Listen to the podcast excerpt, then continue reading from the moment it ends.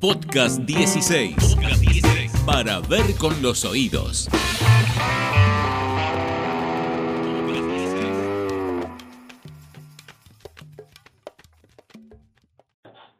significó en cierta medida el peor ataque a la libertad de expresión desde que volvió la democracia en el país, que también este, simbolizó en cierta medida o sintetizó muchos de los males que había en, presentes en aquel momento en la Argentina de los años 90, con la corrupción, con la impunidad, con la figura de un empresario todopoderoso y enigmático que era Alfredo Chabrán, que quería evitar de cualquier manera que su, su cara sea visible, se conozca su, su identidad, y que bueno, José Luis Cabezas, eh, con su trabajo, con el trabajo que hicimos durante mucho tiempo investigándolo, logró ponerle el rostro a ese poder oculto de la Argentina y eso le costó la vida a José. Eh, porque se cumplen 25 años, con todos los asesinos en libertad, eh, esperando que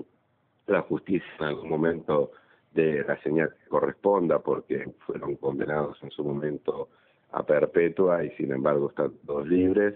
Eh, y fue un caso que sin duda eh, trascendió fronteras, de hecho es un caso emblemático este que incluso eh, es mirado con, con atención en todo el mundo. Parece ser que esa impunidad que había en ese momento continúa a lo largo de estos 25 años. Sí, sí, la impunidad continúa porque el sistema judicial argentino funciona mal, digamos, o sea, eh, el caso de José Luis se había logrado un juicio relativamente rápido para lo que es la justicia argentina. En tres años hubo condenas a, a los asesinos a perpetua y después ellos apelaron ante la Cámara de Casación de la provincia de Buenos Aires y en un fallo vergonzoso de dos jueces cambiaron la carátula de la causa, redujeron las condenas de los asesinos y con eso empezaron a salir en libertad habiendo cumplido apenas un tercio ¿no? de la condena. Eh, entonces, en, el, en ese derrotero judicial, eh, después ese, ese fallo a perpetua fue ratificado por la Corte de la Provincia y por la Corte Nacional, y sin embargo los asesinos nunca volvieron a prisión. Eh, esto te demuestra, en definitiva, que el sistema judicial argentino funciona mal, porque si hay 20 jueces y no lo estoy exagerando, fue el número que hubo, que fallaron a favor de la prisión perpetua y solo dos que redujeron las condenas y aún así eso sirvió para que los asesinos salgan en libertad, bueno, esto te demuestra que el sistema funciona mal y por eso este crimen está impune hoy, ¿no? Se comentaba que eh, si vos hubiese estado en ese momento, te hubiera quedado hasta el final de la fiesta eh, de, de, Andriani, eh, hubiese sido también víctima con, como José Luis. Sí, sí, bueno, un poco esto incluso lo, lo reconoce el asesino de José Luis, Gustavo Preyeso, el policía, que cuando lo detienen, no en una declaración oficial ante la justicia, pero sí ante las personas que lo detienen, eh, les dijo directamente que si nos encontraban juntos con José Luis,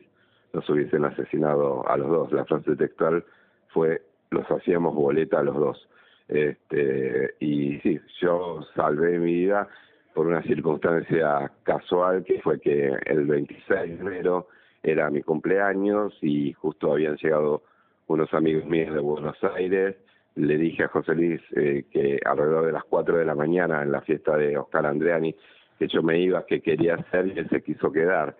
Y fue a la salida de esa fiesta, cuando él llega a su casa, que lo terminan secuestrando y, y asesinando. O sea que por esa eh, circunstancia milagrosa que, que yo, ya, yo salvé de mi vida, ¿no? ¿Y todo fue por la foto de Jabran que aparece en la, en la etapa de noticias? La foto fue un elemento importante, no creo que el único, tiene que ver eh, con todas las investigaciones previas que nosotros habíamos hecho sobre Jabran, este, con nuestra búsqueda en la temporada que asesinaron a José Luis de poder conseguir una entrevista con Jabran sin saber que cada vez que nosotros nos acercábamos a Jabran explotaban los teléfonos de su custodia con la policía de Pinamar y con eh, la banda de policías y delincuentes que secuestraron y asesinando, asesinaron a José Luis. este, porque bueno, sentían que éramos una especie de, entre comillas, peligro para Chabran por cubrir, este, por hacer nuestro trabajo periodístico, ¿no? Entonces, yo creo que el combo de nuestra búsqueda este, incesante, la foto que le hizo José Luis, los descubrimientos que habíamos hecho y publicado, por ejemplo, con respecto a los negocios raros que, en Pinamar tenía Chabran, como por ejemplo el proyecto de un puerto deportivo cuya ecuación económica no cerraba por ningún lado y que esa investigación hizo que el gobernador de entonces, Eduardo Duvalde, le frenó el proyecto de Chabran, o sea, provocándole un daño económico importante. Supongo que todo ese combo fue este, determinante para que una mente perversa, una mente retorcida, como la que tenía Alfredo Chabran, decida asesinar a José Luis, ¿no? Y durante estos 25 años que se están cumpliendo, ¿vos eh, tenés miedo todavía de, que pueda pasarte algo? ¿Cómo es, cómo es tu vida hoy? ¿Cambió a, partir de ese hecho? Mi vida sí, obviamente cambió, cambió mucho. Eh, no tengo hoy el miedo que tuve ni bien ocurrió el crimen, donde aparte sucedieron todo tipo de, amenazas y este, desde llamados telefónicos, balas que dejaban en la puerta de mi casa, gente rara alrededor de mi casa y demás, eso cesó con el paso del tiempo y, y bueno, cambió un poco también después de que Chabran se suicida, ¿no? Este, como que se articula todo ese esquema de seguridad que él tenía armado con represores de la dictadura militar y con este, miembros de las Fuerzas Armadas retirados y demás, eso se desarticula un poco este, y ahí cesan un poco el tema de las amenazas. Pero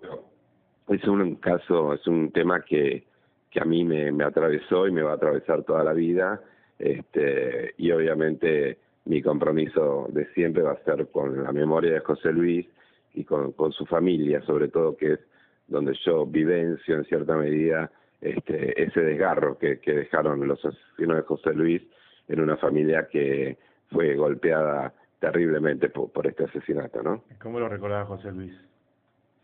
José Luis era un tipo muy divertido, muy socarrón, le gustaba hacer bromas todo el tiempo, después tenía carácter difícil cuando se enojaba, este, era un profesional increíble, muy detallista, eh, siempre quería una foto más para asegurarse la calidad de lo que hacía, eh, tenía una síntesis entre el reportero gráfico de batalla que tiene que conseguir esa foto en ese momento, en ese instante preciso, porque si no se pierde, y un fotógrafo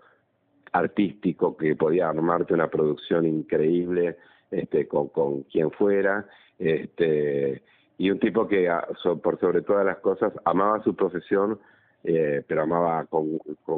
este, una locura absoluta a su familia, a sus tres hijos, a su mujer Cristina, a, a, su familia, a sus papás, a Norma, a José, a Gladys, su hermana, este, un tipo muy familiero, que, que bueno, con muchos sueños que, que le fueron arrebatados aquel 25 de enero, ¿no? Podcast 16. Para ver con los oídos.